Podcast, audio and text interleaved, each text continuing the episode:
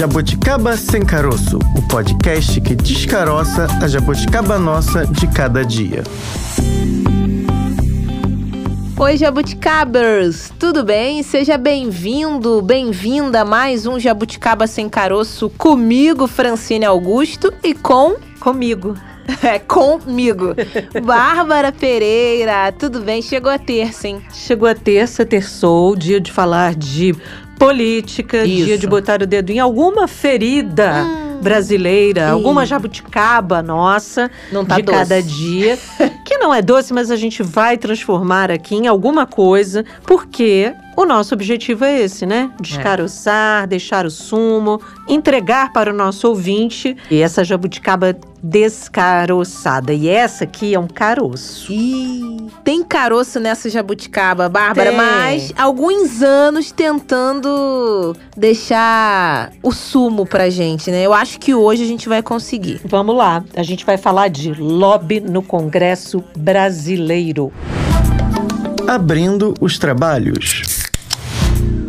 Francine, a história é a seguinte: a Hum. Câmara dos Deputados aprovou em novembro do ano passado o projeto de lei 1202/07, ou seja, já desde 2007 É. que se tenta avançar nessa discussão aí. Esse projeto busca regulamentar a prática do lobby no Brasil, que é uma atividade já aí desenvolvida, utilizada em diversos países, menos por aqui. É, por aqui no Brasil, né, vista aí com desconfiança, atividade que permite ali dar a possibilidade que governo, empresas e também outras entidades, Bárbara, conversem, né, sobre pautas de interesses, né, interesses comuns das empresas, das entidades, o que, por alguns grupos, pode ser ali um conflito de interesses. Pois é. O embrólio, Fran, é que essa conversinha, Esse bate-papo bate-papo ao pé do ouvido. ao pé do ouvido já existe na informalidade. É. O que o projeto tenta é, vamos botar as claras aí, quem está conversando com quem, sobre o quê, Qual é o papo? qual é o O papo, que, que tá rolando aí? o que que tá rolando, e isso vai chegar aonde, isso tem a ver o que comigo. Ai, porém, esse projeto teve alguns altos e baixos, digamos mais baixos do que altos, que vão ser aí descaroçados pela nossa primeira entrevistada. Por quê? Hum. Qual é a proposta? Primeiro, qual é a proposta do projeto? E segundo, se é para tornar mais transparente para nós aqui, eu, você, nós que estamos lá no fim da fila do pão, de que forma vai ser essa transparência? E ela vai ser tão transparente assim? Será que a gente vai ficar sabendo de tudo, exatamente tudo? Xiii. Será que não vão esconder nada? Porque a gente já fica meio assim quando fala de lobby. Enfim, tenho certeza que nossa primeira convidada do dia vai esclarecer e descaroçar tudo pra gente. Politicando por aí. A gente conversa a partir de agora, então, com a Andréia Gozeto. A Andréia, que é pós-doutora em Administração Pública e Governo e também coordenadora acadêmica do MBA em Relações Governamentais da FGV. Andréia, muito obrigada pela sua participação aqui no nosso podcast hoje. Seja bem-vinda. Olá, tudo bem? É um grande prazer estar aqui com vocês. Espero poder contribuir com o debate. Ah, com certeza, vai contribuir muito. Andréia, primeiro eu queria que você esclarecesse aqui pra gente, pros nossos ouvintes, essa questão do lobby, né? A polêmica sempre em torno do lobby. É certo, não é certo? Ah, não é ilegal, mas talvez não tão moral. Eu queria que você explicasse um pouco pra gente, né? O que é lobby em si? Acho que a primeira coisa que a gente precisa falar é que todo mundo faz lobby o dia inteiro, né? Na Lobby, vida, né? É, na vida, né? Principalmente quem tem filho, os filhos são os maiores lobistas, né? Porque eles ficam defendendo os interesses deles o dia todo. Lobby é defesa dos interesses junto a tomadores de decisão, de, de decisões que podem tomar decisões sobre políticas públicas. Então, acho que é bem importante a gente ressaltar. O exercício do lobby é legítimo, inclusive está respaldado pelo artigo 5 da Constituição Federal né, brasileira, porque a gente, todo cidadão brasileiro tem direito à petição aos poderes públicos. Como esse é um país democrático, isso significa que o cidadão delega seu poder ao Estado, mas também tem o direito e o dever de participar das decisões que o Estado toma. Né? Uhum. E o lobby é um contato direto com esse tomador de decisão. Então, toda vez, por exemplo, que um presidente de uma associação de moradores se encontra com um vereador para levar uma demanda do bairro dele, ele está fazendo lobby. Uhum. Toda vez, por exemplo, que eu mando um e-mail para o meu deputado federal alertando sobre uma questão que vai ser votada na Câmara dos Deputados, eu estou fazendo lobby. E o lobby nada mais é do que um instrumento de representação de interesses legítimo e inerente a democracias pluralistas como o Brasil. Uhum. Aí você vai me perguntar, poxa, mas por que o lobby é, é visto assim, né, é, de forma tão, tão errônea e tão negativa? É. Desde a década de 70 do século passado, a imprensa brasileira ela começa a divulgar matérias usando o termo lobby como sinônimo de corrupção e tráfico de influência. Hum. Né? Então, todas as vezes que se falava sobre crimes contra a administração pública envolvendo agentes privados e agentes públicos, se fazia essa alusão ao lobby. Né? E o lobby ele acabou criando um estigma de marginalidade muito forte. Passados 40, mais de 40 anos, é muito difícil hoje a gente mudar a forma como as pessoas pensam. Isso ficou incrustado né, é. na mentalidade do brasileiro, que o lobby é corrupção, que o lobby é tráfico de influência. E, na verdade, é o contrário disso, né? O lobby é um direito democrático de levar até os nossos os tomadores de decisão a vez e a voz da sociedade civil e do mercado, né? Então, é essa questão que eu queria, queria esclarecer, né? O exercício do lobby é compatível com a democracia. Quanto mais lobby a gente fizer, mais, né, quanto mais lobby o cidadão e o mercado fizer, mas afeta os interesses e as necessidades da sociedade civil e do Estado e da sociedade civil do mercado, o Estado estará, né? Porque ele está a nosso serviço é. e não o contrário. Essa é a questão fundamental. Quem está a serviço de quem? O Estado está a serviço do cidadão e não o contrário. Hum. E o lobby faz com que a gente coloque o Estado no seu lugar, Sim. porque ele vai receber pressão. Essa é a questão. Andréia, e a gente tem aí, então, desde novembro do ano passado, um projeto de lei que regulamenta o lobby, né, a atividade do lobby no Congresso, mas em que pé está isso agora? Foi aprovado na Câmara dos Deputados. Precisa passar por outras etapas. Que etapas seriam essas? Bom, eu sou uma grande contadora de histórias, assim, eu, eu me enxergo, né? Isso a gente Bom, gosta muito. Então, eu estou acompanhando esse tema, gente. Eu estudo lobby desde 1999. Nossa. E eu estou acompanhando a, a, esse debate sobre a regulamentação desde então. A primeira vez que se iniciou um projeto com o objetivo de regulamentar a atividade de lobby foi em 1989, uhum. o então senador Marco Maciel, que iniciou esse projeto. E desde então, o, a, o Congresso Nacional ele tem não vou dizer que ele tem que ser recusado a, a, debater, mas é um tema muito polêmico por conta do estigma de marginalidade que eu estava explicando agora há pouco, uhum. né? Então são poucos os deputados ou senadores que vão tomar essa, esse debate, essa questão para si, né? É, porque tem, tem muito preconceito envolvido. Então, o que, que acontece? Faz 33 anos que nós estamos tentando garantir maior transparência e accountability para o processo decisório, porque é isso que a regulamentação do lobby faz. A regulamentação do lobby não serve para combater corrupção ou tráfico de influência. Ela serve para dar maior transparência para o relacionamento entre agentes públicos e privados, tá? Uhum. É, fundamentalmente, esse é o objetivo. E no final de 2021, em 9 de dezembro de 2021, o Poder Executivo Federal iniciou um projeto, mandou para a Câmara dos Deputados um projeto que foi o 4391, que foi escrito pela CGU, que é a Controladoria Geral da União. Depois que eu tive Covid, eu esqueço eu as também, coisas. Eu, eu também, estamos juntos. Eu esqueço as palavras. Eu falo CGU todo dia e, e aí o que, que acontece? Esse projeto começou a tramitar, ele começa a tramitar muito rapidamente, o que foi um foi até uma surpresa, né, para quem está acompanhando essa discussão, mas tinha aí uma tinha um temperinho a mais. O Poder Executivo Federal gostaria de ter feito né, a ascensão do Brasil ao CDE e a OCDE vê com muitos bons olhos países que já fizeram essa regulamentação com toda a transparência e accountability que ela que ela garante. Então tinha, tinha essa janela de oportunidade. Foi a primeira vez que a gente viu esse tema sendo levado pelo executivo para o legislativo, e nós sabemos que no Brasil, né, o, o executivo muitas vezes ele determina a agenda do legislativo, e também havia essa questão da, da, da ascensão ao CDE. Então, é uma janela de oportunidade importante. Bom, esse projeto entrou, começou a tramitar pelas comissões, mas logo em seguida o deputado Lafayette de Andrada entrou com um pedido de requerimento de urgência. E o requerimento de urgência, ele retira o projeto da tramitação das comissões e leva para o plenário. Isso é, é, não é ilegal, mas dá uhum. uma celeridade maior para o processo.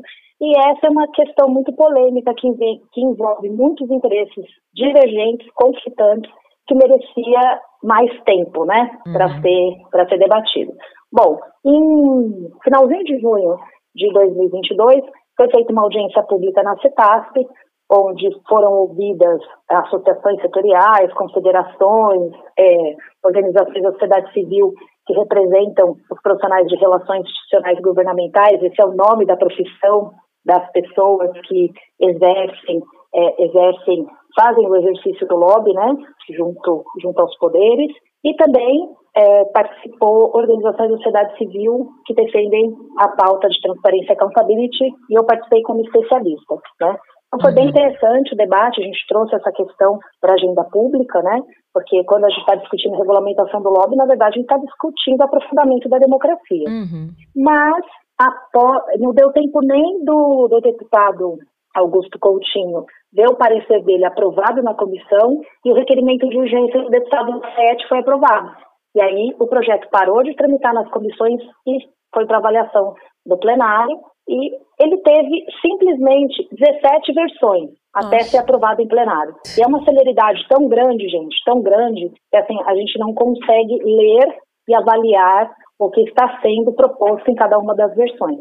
Então, o que foi, aprovado na Câmara dos Deputados em dezembro não guarda relação com o que foi proposto no primeiro minuto. Né? Então, é, é muito difícil de acompanhar todo o processo quando os projetos deles são votados em plenário. Uhum. Uma, é uma rapidez assim absurda. E esse não é o único caso. A gente viu outros casos acontecendo no final, no final do ano passado, né? Foi bem atípico no final do ano passado. A atividade legislativa no final do ano passado foi muito atípica, é porque muitos é, deputados e senadores não se reelegeram e eles querem deixar um legado, né? Querem aprovar ah, os projetos nos quais trabalharam nos últimos quatro anos. Então, houve assim uns casos muito, muito fora da curva. Coisas que foram muito já já estavam tramitando há muito tempo e mereciam essa mereciam essa atenção, entre elas a regulamentação do lobby. Então, uma série de organizações da sociedade civil, das quais eu até fazia parte, faço parte ainda, né, como voluntária, eu trabalho na rede Advocacy Colaborativo como voluntária, faço parte do grupo de trabalho Transparência e Integridade, a gente fez um trabalho muito forte durante o ano todo, uhum. e o projeto que foi aprovado não traz, né, ele não consegue, o que, que eu posso dizer para vocês? Ele não, ele não se beneficia de toda a potencialidade que ele poderia ter se beneficiado com relação à hum. transparência e accountability, ou seja, ele poderia ser melhor, ele poderia ser muito melhor, né? Uhum. Mas a gente sabe também que no Brasil as mudanças elas são feitas de forma incremental. É. E nada é para sempre. Né? Você aprova um projeto, daqui a pouco vem um outro projeto que muda o que foi aprovado e a vida segue. Ou seja, Bom, foi, mas não foi. pois é. É assim, né? O jogo é esse. A gente tem que entender que existe o imponderável na política e que nada, nada é para sempre. Né? Uhum. Quando a gente está fazendo, quando a gente está fazendo incidência em políticas públicas, isso pode mudar a qualquer momento. Então, eu sempre brinco com, com o pessoal, brinco com os meus alunos, falo assim, quando a gente está fazendo lobby advocacy, o jogo só termina quando acaba, e não acaba nunca, é. né? Eu brinco com eles e falo assim, gente, ativista e profissional de RIG não tem paz, a gente não é. tem férias, a gente não tem feriado, não tem horário comercial. é uma coisa, assim, impressionante. Então, o projeto foi aprovado, eu particularmente, tá, essa é a minha visão pessoal, eu achei muito bom, porque afinal de contas, é o primeiro passo uhum. né, de uma uhum. discussão que se arrasta 33 anos. Sim. Então, o Poder Legislativo olhou para essa questão e tomou uma decisão. A gente pode falar que é um divisor de águas, assim, né? Com certeza. Agora, o que que acontece? Ele foi encaminhado para o Senado, né? E, e, o que é legal também, eu, eu quero, eu posso contar essa história que eu acho bárbaro? Por que favor. normalmente quem não acompanha, né, o, o funcionamento do Poder Legislativo não sabe das tretas, né? Tem muita treta. é muito legal. A gente gosta, a gente- bastidores. É, quase mata a gente do coração, né? Que está acompanhando, mas é super interessante. Então veja só, no Hum. meio do caminho, o deputado Lafayette de Andrada é o campeão desse projeto, né? Ele toma para si o papel de articulador desse projeto.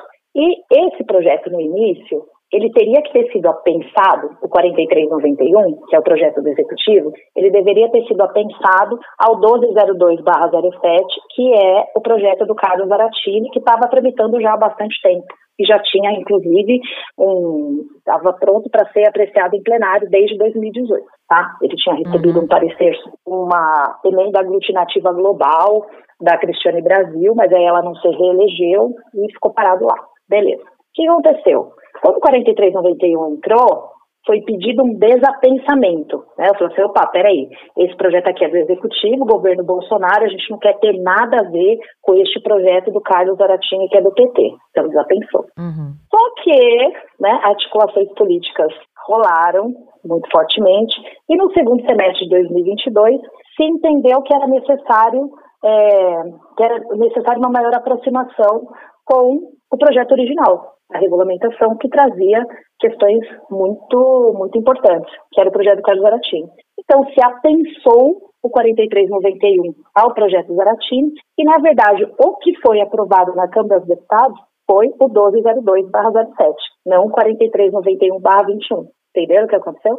É assim. confuso, né? Porque é, eu acho que você até Confuso. falou, é, é, é complexo, poderia ter sido muito- melhor É aproveitado. Aí quem nos ouve agora que já tem uma coisa definida na cabeça, não, é uma é algo ruim e pronto, porque a minha vida toda, né, há mais de 30 anos eu acompanho no noticiário e é algo pejorativo. Como explicar, né, pro cidadão comum, quem nos ouve agora, quem nos acompanha, que não, olha, agora tá regulamentado, tá tudo certo, tem transparência, só que até quem, né, estudioso ali no assunto, pesquisa, entende, acha confuso, né? É, o processo legislativo em si tem uma dinâmica própria, né? Sim. Que tem muito também casa, que institui seu próprio ritmo. Mas o- no caso aqui da, da regulamentação do lobby que foi aprovada na Câmara dos Deputados, ela é muito leve. Tá? É, por exemplo, credenciamento dos profissionais ele é voluntário, não é obrigatório, não é necessário fazer relatórios de prestação de contas. Né? Quando você olha para em perspectiva comparada para outros países que regulamentaram o lobby, essas duas questões são fundamentais. Aqui no Brasil, a gente tinha muito, muito interesse divergente. Né? Então, o que, que é importante? Ele traz questões importantes, né, como por exemplo, Uhum. todas, as, todas as audiências entre agentes públicos e agentes privados, elas precisam ser reportadas e elas vão ser publicizadas. Eu acho que isso aumenta o nível de transparência que a gente tem sobremaneira, porque hoje nós não temos ideia de quem está conversando com quem sobre o quê, Uhum. né? Então eu fico pensando, é melhor não ter nada ou pelo menos ter isso? Já é alguma coisa, né? É. É um pensamento reducionista, pessoas falam, nossa, está se contentando com pouco. Sim, mas por que, que eu posso me contentar com pouco? Porque eu sei que há espaço para melhorar, né? O enforcement dessa lei. E esse espaço é o Senado Federal, que é uma casa mais, é é uma casa inclusive mais qualificada. Então a gente ainda tem condições atuando de forma de forma ética, transparente e impessoal, muito técnica, né, porque é assim que as organizações da sociedade civil atuam, é, a gente tem condições ainda de fazer é, fazer uma ação e levar até os tomadores de decisão a, a necessidade de aprimoramento. Então, o credenciamento poderia ser obrigatório, seria muito melhor que ele fosse obrigatório, seria muito interessante que nós soubéssemos o quanto os grupos de interesse gastam para fazer a sua atividade de lobbies, mas isso geraria também uma dificuldade muito maior na aprovação desse projeto. E desde o início se quis uma regulamentação mais leve. Hum. A regulamentação do, do lobby no mundo, ela tem níveis. Né? Você tem, uma, tem as mais robustas, como é o caso dos Estados Unidos e do Canadá, e as mais leves, que é o caso do Chile. E a nossa regulamentação, depois de 17 versões, né, ela já não parece com mais nada, mas no início, no início do debate, a região, inclusive, fez até uma missão para o Chile para conhecer o modelo, conhecer o sistema deles lá. Lá no Chile eles têm um sistema super legal chamado Infolobby. Então, todo agente privado que quiser conversar com agente público tem que agendar a audiência por esse sistema. E ele precisa usar o sistema. Né? Então, no momento que ele faz o cadastro usar o sistema, ele está se credenciando para falar com o tomador de decisão. Então, tem muito mais transparência. Né? Essa era uma ideia interessante aqui para o Brasil. A CGU criou o E-Agendas, mas o E-Agendas é restrito à alta burocracia federal. Então, o nosso sonho é ter um grande portal da transparência é, sobre o relacionamento dos agentes, agentes privados e agentes públicos. Eu queria te perguntar, Andréia, nesse sentido da, dessa relação, né? Quando você fala da palavra lobby, que ela ganhou um sentido pejorativo no Brasil, eu acho que eu sou dessas que teve essa formação de olhar para essa atividade a, ao longo da vida, pensando nesse sentido. Por que fazer lobby dentro do Congresso o Congresso tem que olhar para a sociedade, as políticas públicas? Teoricamente, a gente não é isento em tudo, mas teoricamente de uma forma isenta. Beleza, aí você, me, você nos traz uma questão que é clara. Isso já acontece. E acontece da pior forma possível, porque não é na, na frente dos nossos olhos, né? Tem um isso filme aí nessa relação. Como é que você acha que isso vai ser possível, né? Mesmo você apontando aí que é o que temos, você traz alguma coisa meio de redução de danos, né? Que o, o povo da saúde usa muito, né? Ok, não temos o ideal, mas temos algo no meio do caminho caminho que é uma redução de danos. Mas essa redução de danos vai ser suficiente para que a gente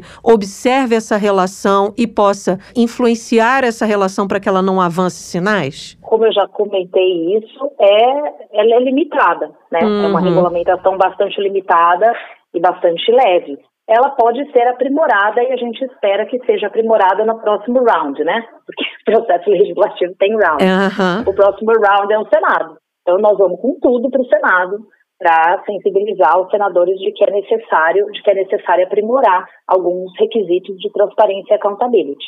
Só que o que é, é interessante, Bárbara e Francine, que a gente precisa levar em consideração é que nada acontecerá sem a pressão da sociedade civil e o mercado. Uhum. Quem precisa pressionar por maior transparência e accountability somos nós, os constituintes, aqueles que delegaram o poder. Sim. Para o Estado, Vamos combinar. Tá bom, quanto menos transparência, menor, melhor. Eles não precisam ficar prestando contas, né, de tudo que eles fazem, da forma que eles fazem. Por que, que é importante regulamentar o lobby? É importante regulamentar o lobby por conta do seguinte: quando se aprovou a lei de acesso à informação, de certa forma a gente fez uma inversão do ônus da prova. Né? Uhum. Né? Antes eu tinha o direito de petição aos poderes públicos. Então, se eu perguntasse alguma coisa, o Estado era obrigado a me responder. Agora não, ele tem o dever de informar sobre uhum. todas as suas ações. Uhum. E a gente tem o portal da transparência. Então, com o portal da transparência, eu fico sabendo tudo, todo, tudo que o Estado fez com o dinheiro que foi pago por nós com os impostos. Beleza. O que, que a gente não sabe que a regulamentação do lobby poderá nos trazer essa clareza? Por que, que o Estado definiu essa ação e não a outra ação? Então, o que, que a regulamentação do lobby aclara? Aclara os meandros do processo decisório que, que o, o, presidente se encontrou com o empresário tal e não se encontrou com o empresário tal? Então, a regulamentação do lobby, da forma como ela está, né, que ela foi aprovada, ela já garante minimamente o direito ao contraditório. O que, significa? É o countervailing. É, é, garante que, por exemplo, eu acompanhando a agenda de determinada autoridade, eu saiba, puxa, essa autoridade aqui conversou com, conversou com a empresa tal. Se ela conversou com o meu concorrente, ele deverá, deverá conversar comigo também, né? uhum. né? Porque se diz, inclusive, qual foi o tema da conversa e quem participou dessa conversa. A legislação, ela traz exatamente quais são as informações que precisam ser fornecidas no momento do agendamento da audiência. Isso, para a gente, já é um grande avanço. Hoje, para você conseguir marcar uma audiência com um tomador de decisão, primeiro que não se tem clareza de quais são os canais, o governo federal ainda está mais avançado, mas em é. níveis estaduais e municipais isso é muito mais opaco. A gente tem níveis de transparência e accountability no Brasil e os níveis municipais e estaduais são os piores. E essa é uma legislação federal que tem como objetivo alcançar também os estados e os municípios. Quando? Não se sabe. Né? Ela traz umas, traz inclusive alguns prazos, o que eu acho um avanço, porque os projetos originais não traziam prazo né, para implementação, essa traz um prazo de implementação. Mas o que eu estou querendo dizer é que nada vai funcionar se a gente não estiver olhando. Uhum. Esse é o grande, esse é o, essa é a grande dor uhum. do Brasil. Né? Não tem ninguém olhando. A sociedade civil não é ativa o suficiente para fazer esse trabalho de, de cobrança, né? A gente precisa cobrar os poderes é. instituídos e dizer de forma adequada quais são as nossas demandas. E o lobby é muito importante por conta do seguinte: a sociedade nunca foi tão diversa. Uhum. Nunca houve tantos interesses divergentes e são todos, todos eles legítimos. Então, a gente tem lá, pegando a Câmara dos Deputados, nós temos 513 deputados. Uhum. Eles não dão conta de conseguir representar todos os interesses legítimos que existem na uhum. sociedade. Então, é por isso que o lobby é tão importante, o lobby e o advocacy é tão importante, né? Porque vamos entender o lobby e o advocacy como a voz da sociedade, né? É o poder que a gente tem de levar até a quem o poder foi delegado as nossas demandas, e aí tem técnica. O que eu ensino nos meus cursos são as técnicas. Uhum. Levar a demanda, tudo bem. Agora, como é que a gente é levado em consideração? Né? Como que essas demandas elas vão ser ouvidas e efetivamente vão ser inseridas numa legislação, por exemplo? Agora, professora, esse gestor público ali, né, aquele representante do povo que se porventura fizer algo de errado, passar informações que não deveria para esse aí representante de interesses, lobista, não sei qual qual seria o termo mais adequado, se é correto falar lobista mesmo. Agora, esse gestor público ali, o nosso representante, se descoberto, ele pode ser punido ali de alguma maneira, né? E justamente usando a nossa voz, como a senhora disse, a gente cobra por isso. Agora, e esse representante ali dos interesses? Com a regulamentação, ele também pode de alguma maneira ser punido? Ó, ele estava em conversa ali com o deputado tal, não foi legal, inclusive o deputado foi punido, esse ali responsável responsável pelos interesses pode também entrar numa lista ali de, ó, esse lobista aqui não é dos bons, não. Como é que acontece isso? então, o projeto prevê, o projeto prevê ah, algumas prevê sanções, né? Hum. Ele prevê sanções, do meu ponto de vista, mais leves para o agente público do que para o agente privado, Nossa. né?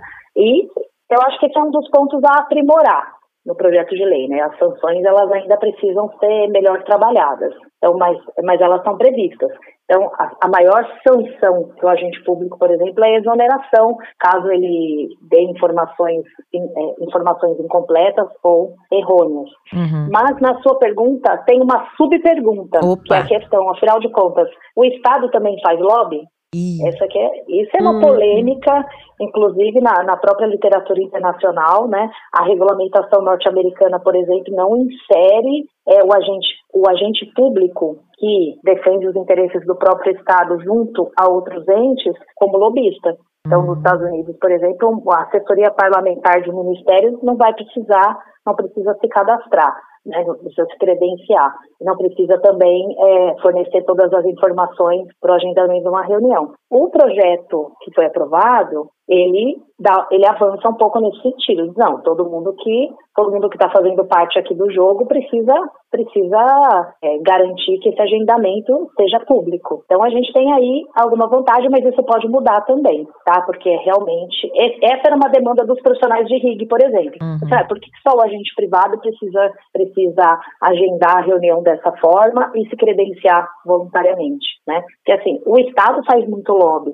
E a gente entende muitas vezes que o Estado ele é um bloco monolítico em que o interesse público é soberano. Uhum. Primeiro que a noção de interesse público é plástica, né? Você constrói, Sim. é uma narrativa, é como um problema público. Você constrói o que é o problema público e o que é interesse público. E segundo que o Estado, ele tem interesses, as agências governamentais, os órgãos governamentais, eles têm interesses muitas vezes divergentes. Então, o Ministério do Meio Ambiente, às vezes, sobre determinada proposta, ele está contrário ao Ministério de Minas e Energia. A gente teve aí todo esse debate sobre mineração em terras indígenas durante o governo Bolsonaro e a gente vê que o posicionamento é diferente. Então, esses agentes governamentais, quando eles se articulam politicamente junto aos agentes privados, eles não precisam se cadastrar, eles não precisam prestar contas, por que não? Uhum. Estão defendendo o interesse público, enquanto o agente privado está defendendo o interesse privado.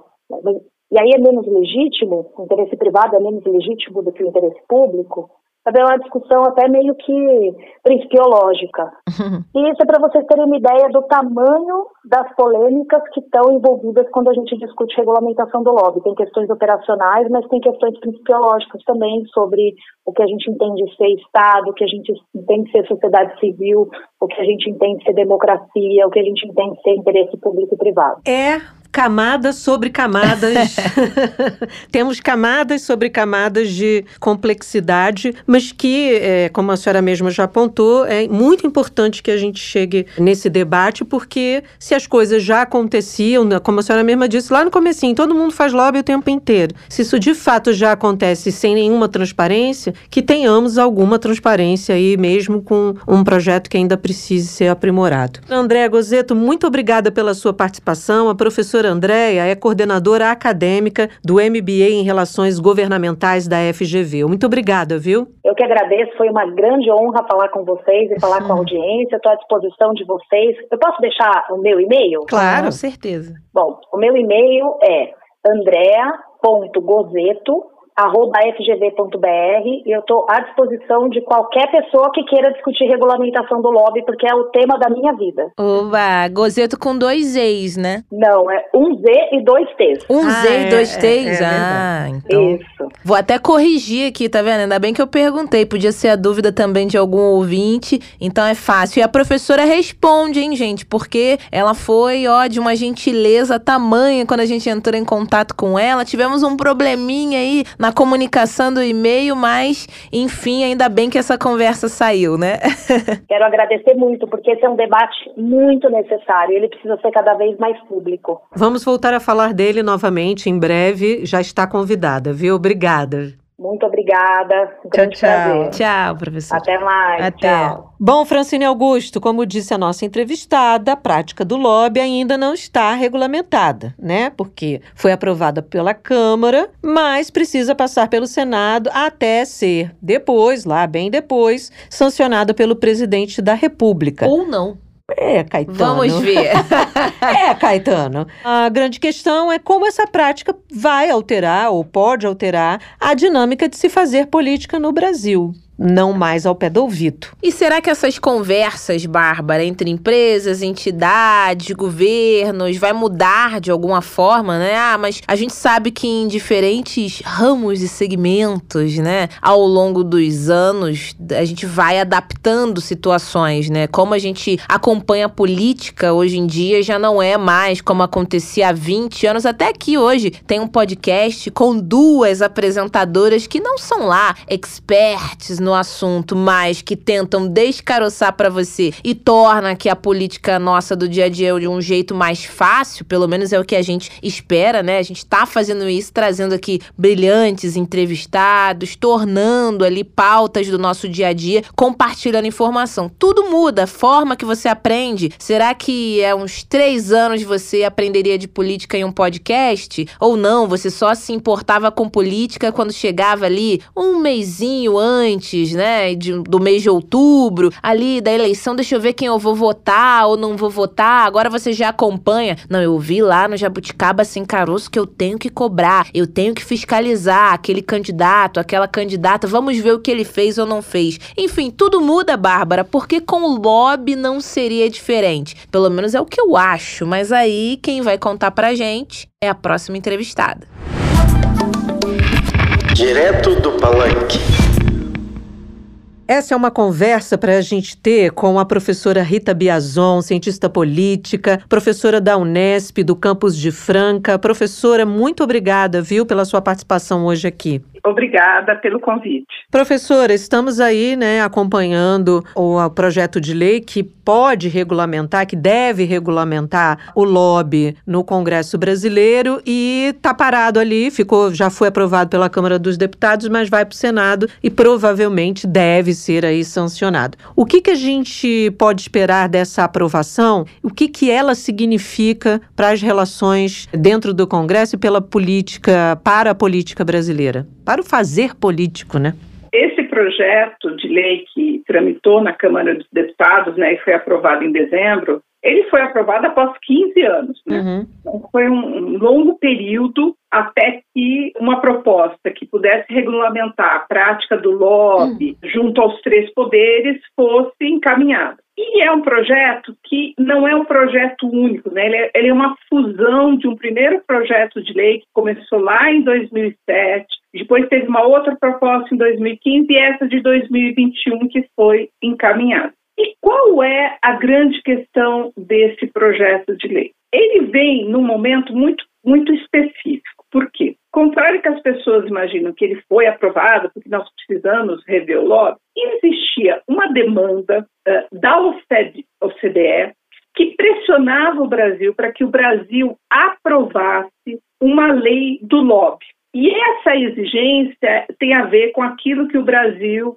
eh, vem pleiteando por uma vaga como membro efetivo da OCDE. Uhum. Então, assim, tem uma conjuntura de aprovação que é favorável, eu vejo com bons olhos a aprovação e a discussão de uma lei do lobby, porque o Brasil precisa uh, ter uma, uma, regras mais claras de governança pública. E essa regulamentação do lobby tem a ver com isso. Então, essa a, a proposta que está tramitando, esse projeto de lei, que eles não falam de lobby, né, eles falam de representação de interesses, ele poderá ajudar a, a entender melhor como se dá uma decisão para regulamentar, aprovar ou quais são as estratégias de formação de políticas públicas. Então, uhum. essa influência que nós sabemos que existe junto ao Congresso Nacional e até mesmo ao Judiciário, né, de influenciar uma determinada tomada de decisão, por exemplo, em licitações,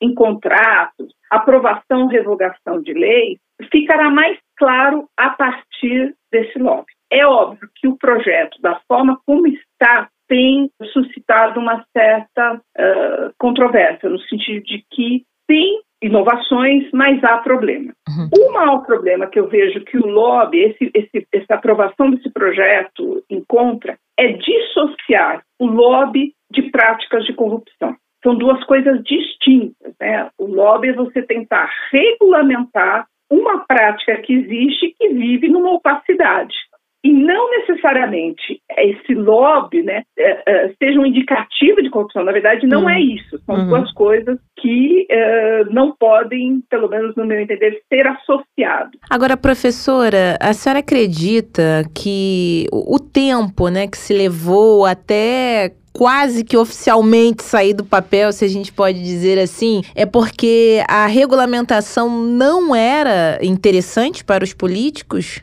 Eu acho que tinha uma questão ali eh, dos dois lados. Uhum. Havia uma questão de deixar um, um, projeto de lei que é polêmico, não entrar numa pauta no momento que você tinha outras considerações. Sim. E, ao mesmo tempo, achava que faltava um, uma pressão externa, que poderia vir da sociedade civil, poderia vir de vários elementos, para que ele fosse encaminhado. E agora você tem, um, vamos dizer, uma pressão externa, que é, se não aprovar, é um, é um obstáculo a mais para que o Brasil participe da OCDE. Uhum. Então tem, tem acho que esses dois fatores. Se não tivesse havido a pressão da OCDE, talvez aí a gente empurrasse não, por mais é 15, né? É verdade. Exato.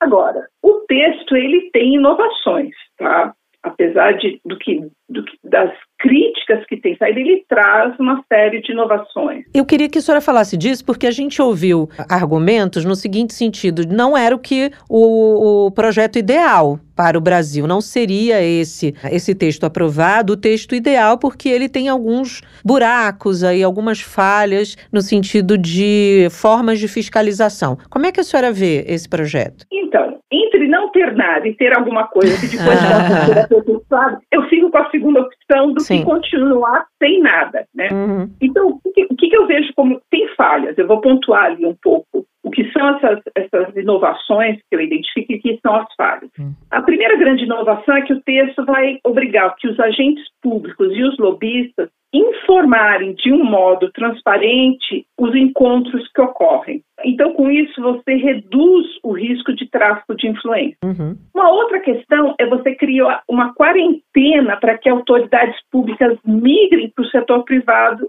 e passem a atuar como lobistas. Isso é muito recorrente. Né? Uhum. Né? Então, você cria uma quarentena.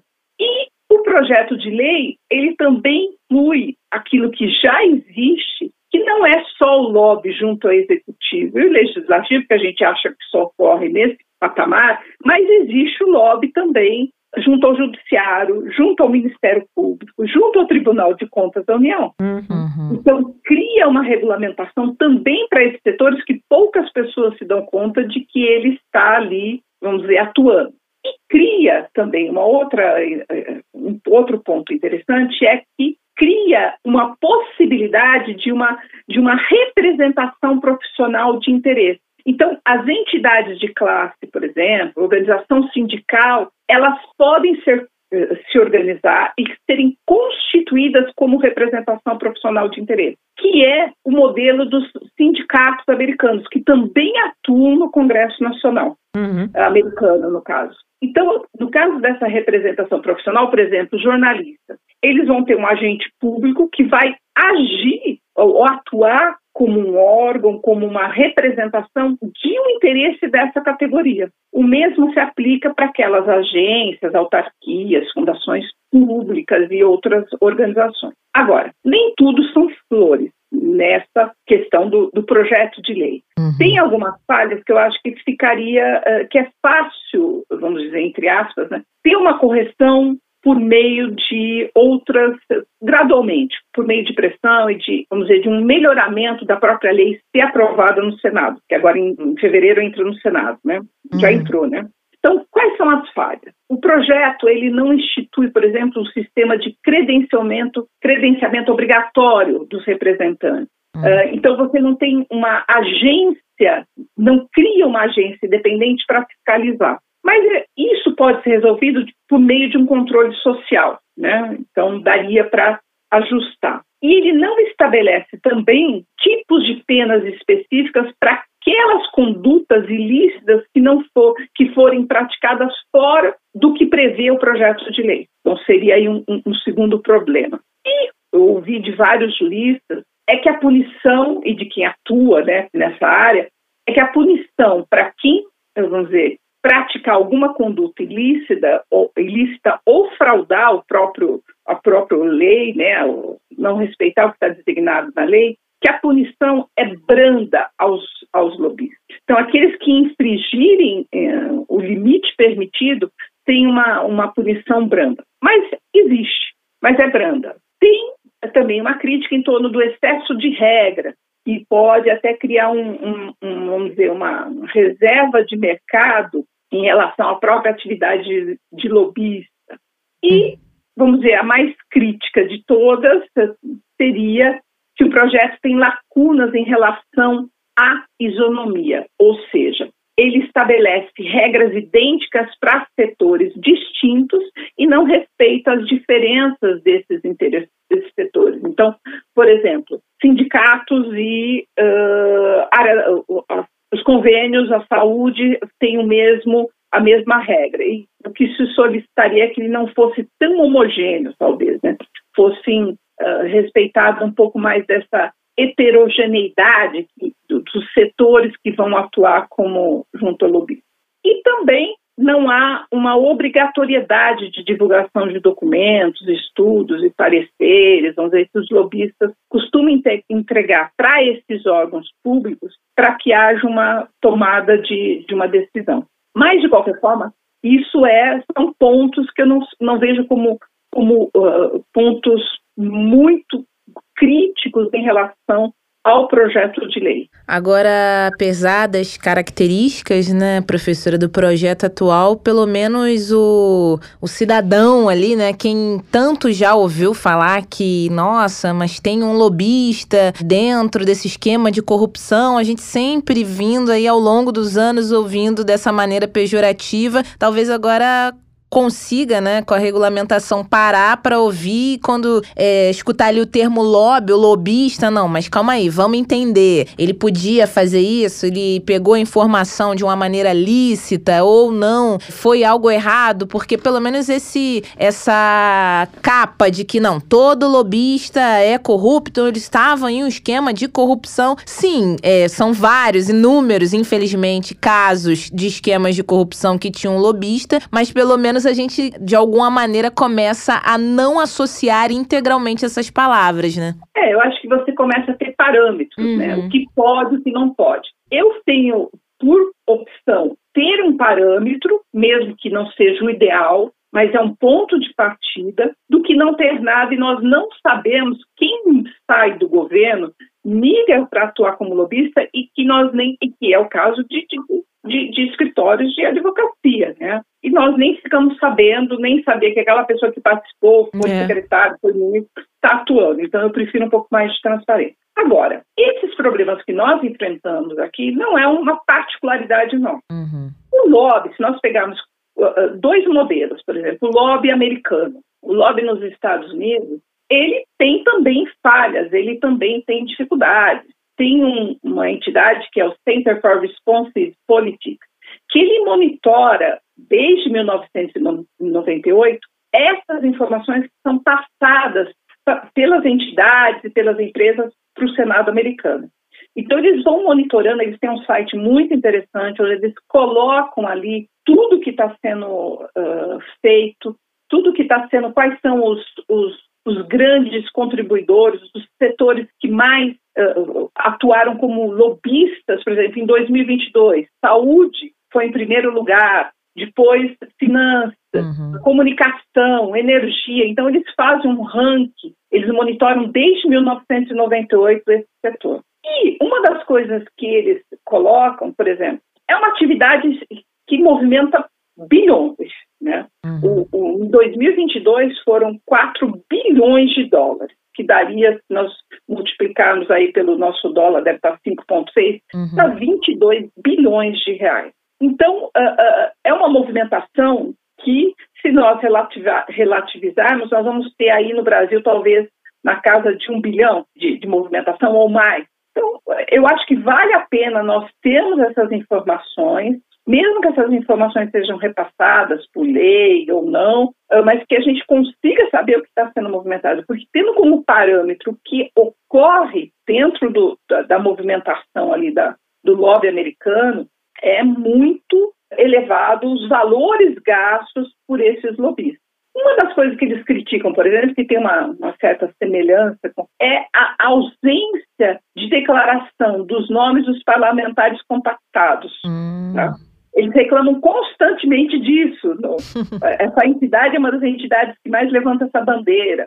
E fala que, uh, eles, uma, uma, outra crítica deles, que os lobbies, eles não atuam apenas junto aos congressistas, mas eles também atuam, e que fica muito mais difícil de identificar no caso ali, junto aos eleitores. E são recursos milionários que eles se utilizam. Então, nós temos aí uma, fragilidades ou vulnerabilidades, tanto de uma lei que está sendo construída, como é o caso brasileiro, uhum. quanto uma lei já constituída e consolidada e que serve de de, vamos dizer, de matriz para você pensar um modelo que é a lei americana. É. Agora, professora, pensando nesse cotidiano do Congresso, dos legisladores, né? Vamos supor que dê tudo certo, a, a essa lei é, entre e comece a ter um mínimo ali, como a senhora mesma apontou, de transparência nessas relações. A senhora acha que isso vai ter impacto também nesse modo do político atuar? Porque a gente sabe que hoje o lobby existe, mas é, como a senhora falou, é opaco, né? A gente não vê porque está fazendo parte do jogo ali, todo mundo conversar, mas sem que isso fique se torne público para os cidadãos. Uma vez isso acontecendo e essa, esse processo se tornando cada vez mais transparente, esse fazer político ali, as negociações, as conversas, partido que conversa com, né, com empresa, entidade X, entidade Y, isso pode talvez a gente vislumbrar uma mudança no modo de se fazer política no Brasil? Nós vamos ter, acho que talvez vai, nós tenhamos um pouco mais de clareza, não sei se vai mudar a forma Sim. de fazer política. Uhum. Quanto mais transparência, melhor. Sim. Né? E para os dois lados, porque nós imaginamos que o lobby são só dos grandes empresas, né? mas tem os chamados, as causas de esquerda, então, assim, entidades de meio ambiente, elas gastam também, fazem lobby, sindicatos fazem lobby. Uh, não é só a empresa do cigarro, a empresa dos dos, das indústrias, não é só a Fiesp. Os dois lados fazem lobby e essas causas têm que ser conhecidas, porque Sim. existe uma, uma, uma, muitas vezes uma, uma, um conhecimento um pouco pueril, né, de achar que somente a, as grandes corporações é que estão se utilizando do meio político.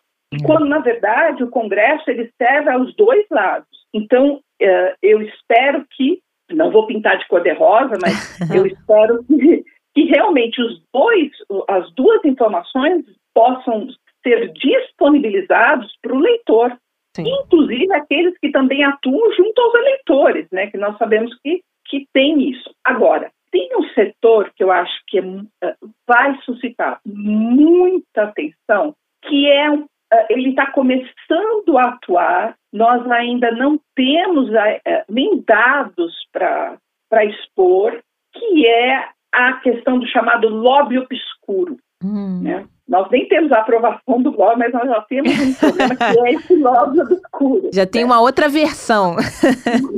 o que é esse lobby obscuro que ele atua? Ele faz isso na Alemanha, ele faz, atua na, na, nos Estados Unidos, esse lobby obscuro é aquele lobby que uh, ele se utiliza muito das campanhas de relações públicas para poder obter uma dada informação. Uhum.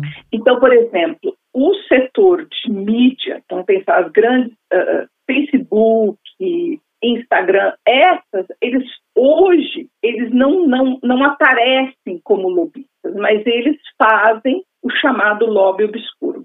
Na Alemanha, tem um, um grupo que chama Lobby Control, que é uma sociedade civil que fica em colônia, que eles promovem várias campanhas tentando conscientizar sobre essa questão. Eles são ligados à, à União Europeia, a European Alliance for Lobbying Transparency, que é um, um órgão ali que fiscaliza, e eles tentam uh, acompanhar. E eles têm feito alertas em relação a esse, esse chamado lobby obscuro, que é um pouco também o que os americanos fazem, né?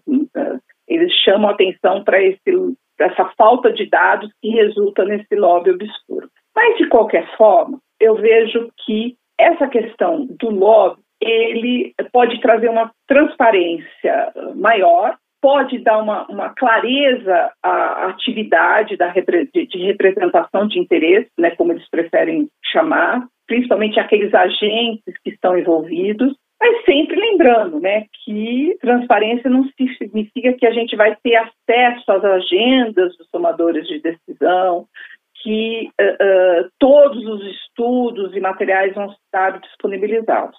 Para isso, é necessário nós começarmos a pensar, e isso é algo que os setores específicos que é o controle social do lobby. Nenhuma dessas, dessas colocações, o pessoal fala, ah, isso é corrupção, onde já se viu o, o, o, projeto de lei permite que você dê presentes de pequenos valores, esse não é o problema. Uhum. O ponto, a questão é como nós faremos o controle social do lobby? Como, onde vão estar essas informações e como a sociedade vai poder ter acesso a isso. É isso que está me interessando. Não basta só a aprovação, tem lá o projeto de lei e em algumas situações, né, a gente falando até de outros projetos, não necessariamente no lobby, primeiro se aprova e depois que a gente vai pensar em determinadas coisas, é, a partir também é, da manifestação de grupos, né? Acredito que isso possa acontecer de alguma maneira. Não sabemos se vai revolucionar ou mudar a forma como se faz política política no Brasil, mas que regulamentado ou não, ele continuará existindo, né, professor? Isso é fato. Com certeza. E tem uma questão, por exemplo, a lei de transparência, ela vai contemplar isso uhum. ou vão colocar algumas uh, informações onde ficam sob sigilo de cinco anos? É, Não é esse o propósito do lobby, né? Estou, estou criando aqui uma situação hipotética. Então, nós precisamos entender como se dará o controle social do lobby, que eu acho que esse é o ponto, para evitar exatamente tudo isso que está sendo colocado. Agora, reitero, a minha leitura, o lobby, ele tem, essa lei do lobby, esse projeto de, da lei do lobby tem vulnerabilidades, mas opto ainda pela transparência e não hum. vejo essa prática do lobby que está sendo colocada como, como um, um dado de corrupção. O fato de você colocar que você pode presentear eu prefiro saber que existe esse, esse presente do que subtrair, criminalizar que você não tem como investigar. Bom, professora, muito obrigada pela sua participação aqui no nosso podcast. Com certeza esclareceu bastante, tirou dúvidas, colocou o nosso ouvinte para pensar, né, sobre o assunto, independentemente aí do projeto de lei. Vai para frente, não vai, parou, vai mudar, virão outros. Eu acho que só da gente estar tá aqui hoje, por exemplo, conversando a respeito do tema, já é um adianto, né? Já é um avanço a gente entender político, o que acontece nos bastidores, no, na parte oculta ou não, e torcer para que fique menos oculto e obscuro possível, né? Com certeza, concordo. E obrigada pelo convite. Nossa, nós que agradecemos a participação. Volte sempre, viu? Um abraço. Abraço, professora. Tchau, tchau. Francine Augusto, o episódio de hoje ficou por aqui. Eu acho que tudo foi dito.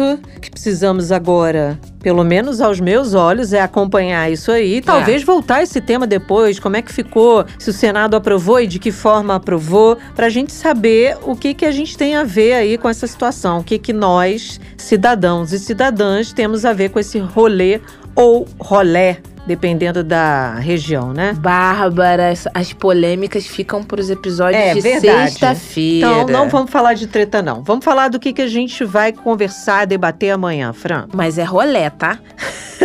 Amanhã falaremos sobre o projeto de lei que quer desobrigar a adoção do diploma, nada mais, nada menos do que em 100 profissões, Bárbara. Só 100. Gente, eu acho assim, o Brasil tá cheio de coisa para ser melhorada, Verdade. revista, aprovada e tal, e tem um projeto de lei para derrubar aquilo que já vem. Tudo bem, algumas revisões são necessárias, mas será que em 100 profissões tá tudo errado? Eu me pergunto isso. 100, em 100 profissões no Brasil estão todas erradas a forma como elas atuam, só por causa de haver ou não haver diploma. Já tinha briga, houve durante muito tempo a briga em relação ao nosso diploma, Ih. que já caiu.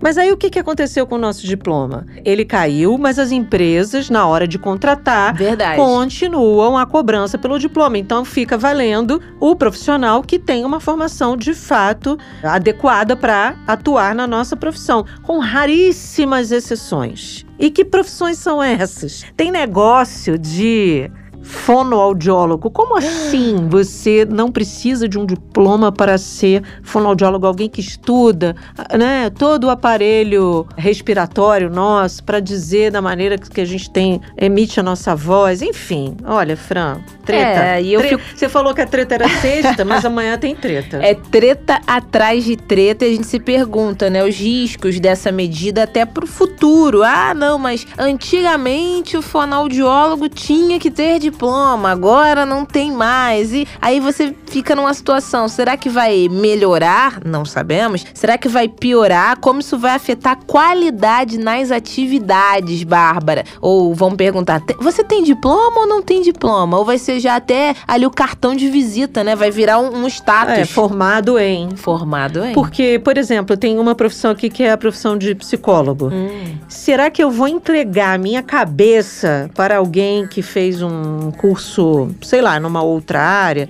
e foi achou que teve ali, que tem alguma coisa a ver com a psicologia, leu alguns três, quatro livros de Freud. Gosta, né? Gosto e vou. Eu não sei, assim, é, é algo. Mexer com a saúde mental é algo tão, tão, tão sério É. que eu não sei, né? É, é assim, eu não tô, não tô aqui determinando que todas as profissões aqui têm que ter, eu não sei. Eu não, não- amanhã a gente vai tentar entender esse embrólio, mas eu já de cara fico me fazendo milhões de perguntas em relação a essas atividades. Assim, se hoje você já tem ali conselhos de ética nos próprios grupos das profissões, né? Nas próprias que regulamentam as profissões, até para ver o mal profissional, se desempenha ou não desempenha de uma forma boa ou ruim, imagina se não tiver diploma. Não vai ter conselho, não vai ter ninguém regulamentando. Com conselho já acontecem lá. barbaridades, né? Sei lá, já diria Caetano. Só sei que nada sei. Não, sei de uma coisa, que amanhã a gente tá de volta. É, isso é fato. Isso é fato, não é fake, não é boato. Estamos também no arroba Jabuticaba SC, que é o nosso Twitter. Escolha seu tocador de podcast preferido. Ah, eu gosto mais do Deezer. Francine e Bárbara estão lá. Procura, vai na busca. Jabuticaba sem caroço. Ah, não, prefiro Spotify, eu gosto. Vai no Spotify. Não, não quero pagar nenhum tocador, porque tem lá a mensalidade, eu não tenho nenhum plano família, não quero. Meu orçamento tá curto. A gente fala disso aqui toda segunda-feira. Vai no grátis. No site da Sputnik Brasil você acompanha gratuitamente. sputniknewsbrasil.com.br tem uma aba lá, Jabuticaba Sem Caroço. Google Podcasts também, você pode ativar a notificação todas as vezes que trouxermos um novo episódio, você será notificado. E não deixe de, por favor, conceder cinco estrelinhas. Sua participação é